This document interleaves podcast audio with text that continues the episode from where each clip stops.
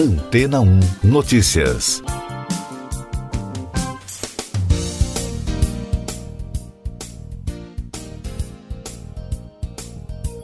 Bom dia!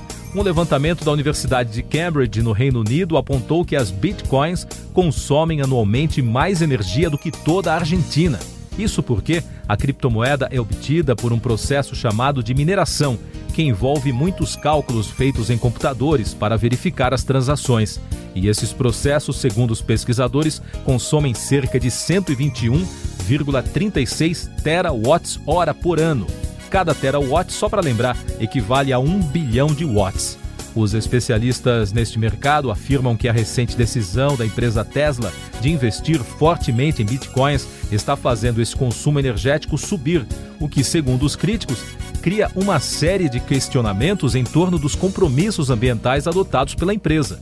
Nesta semana, o valor da criptomoeda bateu mais um recorde de 48 mil dólares, depois de a Tesla anunciar ter comprado cerca de 1 bilhão e meio de dólares em Bitcoin, além de revelar planos de aceitar a moeda como pagamento no futuro.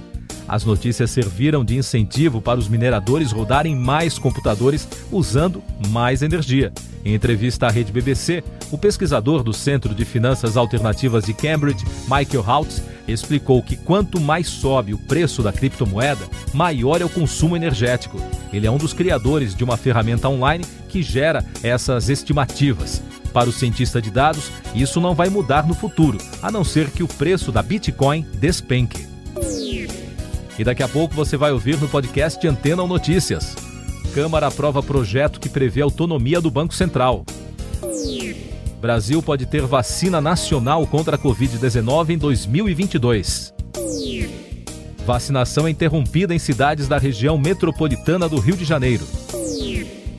O plenário da Câmara dos Deputados aprovou na quarta-feira, por 339 a 114 votos, com uma abstenção, o texto base do projeto de autonomia do Banco Central, que estabelece mandatos fixos para os dirigentes da instituição e objetivos além do controle da inflação e a estabilidade do sistema financeiro. Brasil pode ter uma vacina nacional contra a Covid-19 até 2022. A previsão é de Ana Paula Fernandes, do Centro de Tecnologia em Vacinas da Universidade Federal de Minas Gerais, que está trabalhando no imunizante brasileiro contra a doença por meio de uma parceria firmada neste mês entre a universidade, o governo de Minas Gerais e o Ministério da Ciência, Tecnologia e Inovações. A vacinação contra a Covid-19 foi interrompida em pelo menos três municípios da região metropolitana no Rio de Janeiro no início desta semana, devido ao esgotamento das doses, em São Gonçalo, Duque de Caxias e Niterói. Em nota, a Secretaria de Estado de Saúde informou que teve início na terça-feira a entrega de uma nova remessa da Coronavac, com 131.110 doses para os 92 municípios do estado. Essas e outras notícias você ouve aqui na Antena 1. Oferecimento Água Rocha Branca. Eu sou João Carlos Santana e você está ouvindo o podcast Antena 1 Notícias o governo da Alemanha estendeu o lockdown no país até 7 de março, em mais uma tentativa de controlar a disseminação de novas variantes do coronavírus. A previsão era de que as medidas restritivas deveriam ter vigor até 14 de março, mas o prazo foi reduzido devido à pressão de vários primeiros ministros estaduais. Japão pode desperdiçar milhões de doses de vacinas contra a Covid por falta de seringas. Depois de uma previsão de imunizar 72 milhões de pessoas contra a Covid-19 com a vacina da Pfizer, a ministra de Saúde do país, Norihisa Tamura, disse agora ser improvável atingir este número por causa da falta de seringas adequadas para extrair o máximo de doses de cada frasco. Isso porque, para render o previsto, seria necessário o uso do equipamento especial. Um relatório publicado nesta semana indicou que o Boeing da Sriwijaya Air, que caiu em janeiro na Indonésia, com 62 pessoas a bordo, mostrou anomalias no sistema de controle automático da potência do avião. O relatório preliminar sobre o acidente, que não teve sobreviventes, no entanto, expressa cautela sobre as causas da tragédia. O segundo dia do julgamento do impeachment do republicano Donald Trump, na quarta-feira, contou com a apresentação de representantes democratas sobre os argumentos para a condenação do ex-presidente. Trump é acusado de incentivar a invasão ao prédio do Congresso dos Estados Unidos em 6 de janeiro. Nessa fase, os gerentes do impeachment democratas agem como promotores e os senadores republicanos como jurados. Recuperação econômica dos Estados Unidos tem um longo caminho pela frente, afirma presidente do Banco Central. Jerome Powell afirmou que a economia do país está muito longe de ter um mercado de trabalho sólido e a experiência do passado mostra que podem transcorrer anos antes de voltar ao que era, como antes da pandemia. Segundo Powell, além da vacinação em massa, será necessário uma série de medidas para reparar os danos causados pela crise. O presidente francês Emmanuel Macron propôs ao colega americano Joe Biden negociar um acordo para resolver a disputa comercial entre as aéreas Boeing e Airbus. Macron falou sobre a ideia durante um telefonema com Biden em janeiro. Segundo a rede CNBC, Biden respondeu que acompanharia a situação, mas ele não se comprometeu com o resultado.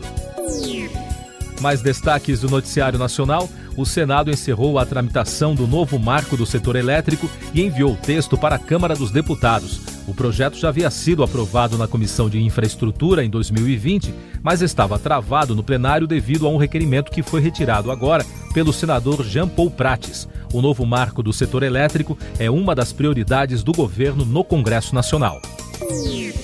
Governo assina contratos de exploração de terminais portuários. O Ministério da Infraestrutura assinou quatro novos contratos de adesão para exploração de terminais de uso privado no estado do Pará. Segundo a pasta, no total, os terminais receberão investimentos de 616 milhões de reais para a movimentação de cargas variadas, como grãos e combustíveis. O vice-presidente Hamilton Mourão, que também é coordenador do Conselho Nacional da Amazônia, anunciou que o governo vai retirar os militares das ações de combate ao desmatamento, queimadas e outros crimes ambientais na região e focará a fiscalização com outros órgãos ambientais em 11 municípios que concentram a maior parte das irregularidades. O município de Bacabal, que fica a 240 quilômetros de São Luís, capital do Maranhão, ganhou um hospital de campanha doado pelo governo dos Estados Unidos. A missão da unidade é ajudar no atendimento a pacientes com Covid-19 no estado. A promessa do ex-governo Donald Trump de doar o hospital foi feita em julho do ano passado, após pedido da Secretaria Estadual de Indústria, Comércio e Energia à Embaixada dos Estados Unidos. Procuradoria-Geral da República quer investigar procuradores da Lava Jato de Curitiba. O Procurador-Geral da República, Augusto Aras, enviou à Corregedoria do Conselho Nacional do Ministério Público um pedido de investigação contra procuradores da Força Tarefa da Operação Lava Jato em Curitiba, após pedido apresentado pelo presidente do Superior Tribunal de Justiça, Humberto Martins.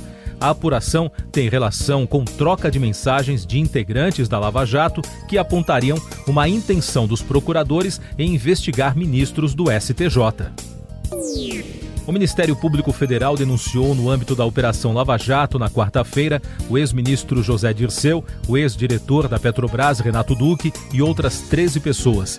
Eles são acusados de crimes como formação de cartel, corrupção, lavagem de dinheiro e fraude envolvendo contratos de empresas com a estatal. Ao menos 24 licitações foram afetadas pelas irregularidades, dizem os investigadores. A Justiça Federal deu 48 horas para que o governo federal se manifeste sobre a ação das defensorias públicas do Amazonas e da União, que pedem a imunização coletiva da capital e de outros sete municípios do interior do estado em até 30 dias. Os defensores públicos criticam a decisão do Ministério da Saúde de distribuir as doses da vacina de acordo com o quantitativo populacional. São Paulo suspende envio de vacinas contra a Covid-19 para o Amazonas. O governo do estado suspendeu o envio de 50 mil doses da vacina Coronavac que seriam doadas para o estado do Amazonas. A suspensão ocorreu, segundo a administração estadual, temporariamente por falta de planejamento e controle da vacinação. Destaque da ciência: dois pesquisadores britânicos descobriram uma nova pista que pode apoiar a tese de que Marte já abrigou formas de vida.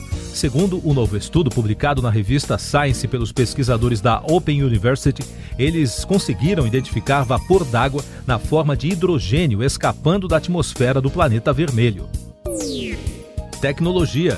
Um novo vazamento expôs informações de milhões de brasileiros, o que, segundo especialistas, mais uma vez chama a atenção para a falta de segurança nas bases das empresas e dos órgãos públicos. Dessa vez, 100 milhões de contas de celular foram vazadas na Deep Web. Outro vazamento ocorrido em janeiro expôs CPFs, renda, benefícios do INSS, entre outros dados. Último destaque do podcast Antena ou Notícias, edição desta quinta-feira, 11 de fevereiro. A cidade de Serrana, no interior paulista, inicia nesta quinta o cadastro dos moradores que receberão as doses da Coronavac. A cidade é a única do Brasil, por enquanto, que terá toda a população maior de 18 anos vacinada em massa contra a Covid-19. A vacinação no município, que fica a 315 quilômetros da capital paulista, está prevista para ter início em 17 de fevereiro. Siga nossos podcasts em antena1.com.br. Este foi o resumo das notícias que foram ao ar hoje na Antena 1.